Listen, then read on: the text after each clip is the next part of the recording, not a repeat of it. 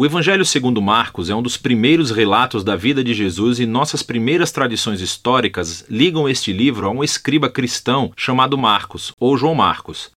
Ele era um colega de Paulo e um parceiro próximo de Pedro. E de fato, um antigo historiador da igreja primitiva chamado Papias lembra que Marcos coletou os testemunhos oculares e memórias de Pedro e transformou-os nesse relato. Mas Marcos não juntou as peças aleatoriamente. Ele compôs essa história de Jesus com muito cuidado. No primeiro verso do livro, Marcos faz essa afirmação sobre Jesus. É o começo das boas novas sobre Jesus, o Messias, Filho de Deus. O que é interessante é que essa é a única vez que Marcos nos diz aquilo que pensa. No resto do livro, ele influenciará você simplesmente colocando as ações e palavras de Jesus na sua frente e mostrando como as outras pessoas reagem a ele. Marcos criou a história de Jesus como uma peça de teatro com três atos. O primeiro se passa na Galileia, o terceiro em Jerusalém, e o segundo ato mostra Jesus indo de um lugar para o outro. Cada um dos atos se concentra no tema repetido. Então, no ato 1, todo mundo é surpreendido por Jesus e eles se perguntam: quem é esse Jesus? No ato 2, são os discípulos que têm dificuldade de entender o significado de Jesus ser o Messias. E então, no ato 3, assistimos ao paradoxo surpreendente de como Jesus se torna o rei messiânico. Vamos ver como tudo se desenrola. Depois da linha de abertura, Marcos começa com uma citação dos antigos profetas Isaías e Malaquias, que disseram que Deus enviaria um mensageiro a Israel para prepará-los para quando Deus aparecesse para resgatar seu povo e se tornar seu rei. E Marcos apresenta João, o Batista, como aquele mensageiro. E logo quando você espera que Deus apareça pessoalmente, Marcos apresenta Jesus. E quando ele entra em cena, os céus se abrem, o Espírito de Deus desce sobre Jesus e Deus diz: Você é o meu filho amado. Depois disso, Marcos coloca diante de nós um resumo da mensagem central de Jesus. Ele percorreu a Galiléia anunciando as boas novas de que o reino de Deus estava perto. Jesus está levando adiante a história das Escrituras do Antigo Testamento sobre a operação de resgate de Deus para o seu mundo.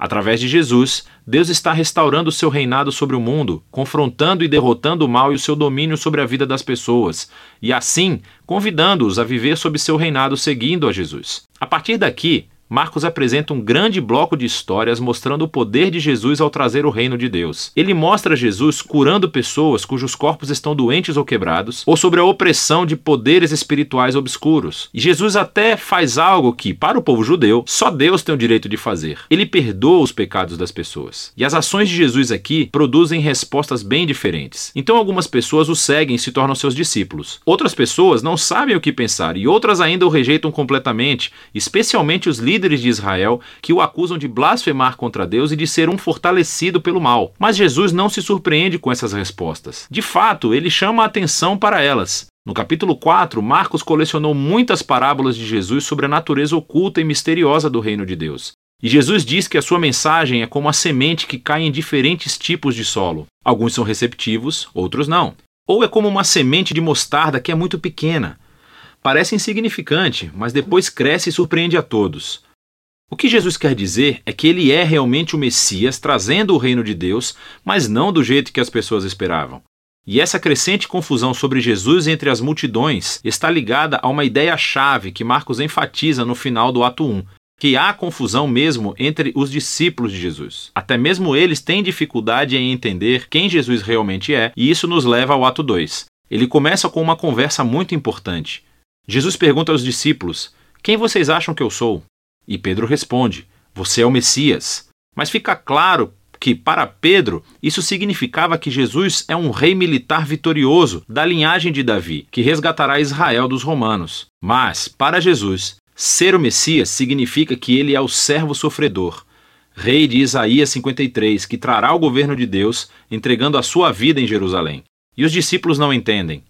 Eles acham que seguir o rei Jesus significa fama, status e importância, e Jesus deixa claro que segui-lo é como morrer, como carregar a sua própria cruz. Significa rejeitar a violência, o orgulho e o egoísmo e dar a própria vida pelos outros em atos de serviço e amor. Ele repete a mesma conversa outras duas vezes. E tudo isso culmina na declaração importante de Jesus de que o Filho do Homem não veio para ser servido, mas para se tornar um servo e dar a sua vida pelos outros. Ainda assim, os discípulos não entendem. Eles respondem com confusão e medo. E assim, aqui no ato 2, Marcos escreveu outra história importante que ecoa a introdução do livro. Jesus leva três dos seus discípulos até uma montanha e de repente se transforma. Ele está brilhando com luz e glória e uma nuvem o envolve. Agora, isso é como a glória do Deus de Israel que apareceu há muito tempo atrás no Monte Sinai. E então os dois profetas que estavam na presença de Deus no Monte Sinai, Moisés e Elias, aparecem ao lado de Jesus enquanto Deus anuncia de novo: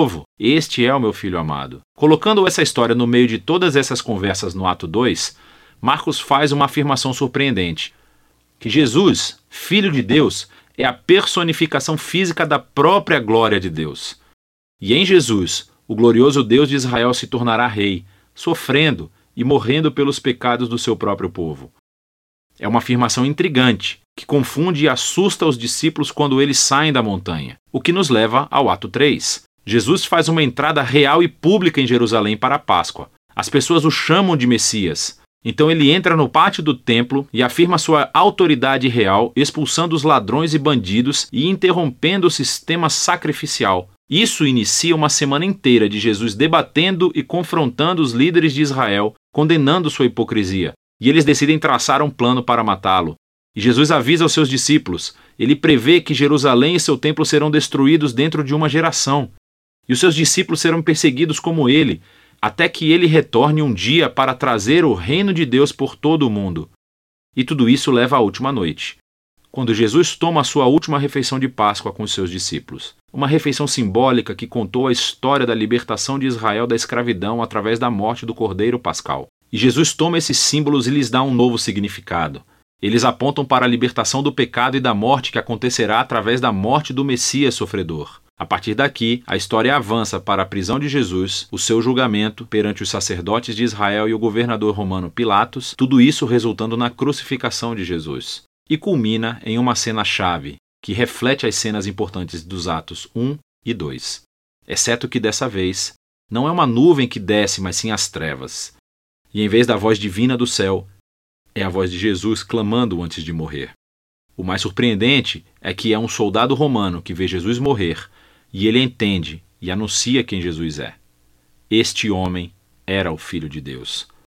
Ele é a primeira pessoa na história a reconhecer a afirmação chocante sobre a identidade de Jesus, que é o Filho crucificado de Deus, que é o Messias, Jesus de Nazaré, que morreu pelos seus amigos e pelos seus inimigos. Depois disso, o corpo de Jesus é colocado em um túmulo, e no primeiro dia da semana, duas mulheres do seu grupo de discípulos vão ao sepulcro e descobrem que o túmulo está vazio e que a pedra havia sido removida. E um homem angelical informa que Jesus não está aqui, que ele ressuscitou dos mortos. E então ele ordena que eles sigam e contem a boa nova de que Jesus está vivo para os outros discípulos, que ele os encontrará de volta na Galiléia. As mulheres ficam muito assustadas. Marcos diz que elas fugiram do túmulo aterrorizadas, sem contar a ninguém, pois estavam com medo e é assim que o livro termina, com os discípulos de Jesus mostrando o mesmo tipo de medo e confusão que concluíram os Atos 2 e 1. Agora, se você olhar a Bíblia, verá que o Evangelho de Marcos tem mais coisas no seu final, em que Jesus aparece e fala com seus discípulos. Mas há também uma nota dizendo que este final não faz parte do livro original. Isso só é encontrado em manuscritos posteriores, menos confiáveis.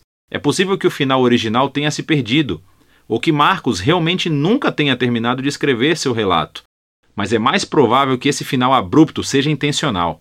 Toda a história se concentrou na afirmação chocante que intrigou os discípulos de Jesus do começo ao fim: que esse Jesus sofrido, crucificado e ressuscitado é o Messias, o Filho de Deus. Que o amor de Deus e o reino invertido foram revelados quando Jesus morreu pelos pecados do mundo.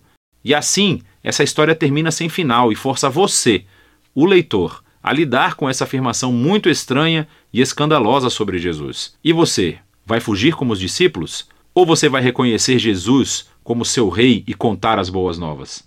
E só você pode responder a essa pergunta. E é disso que trata o Evangelho de Marcos.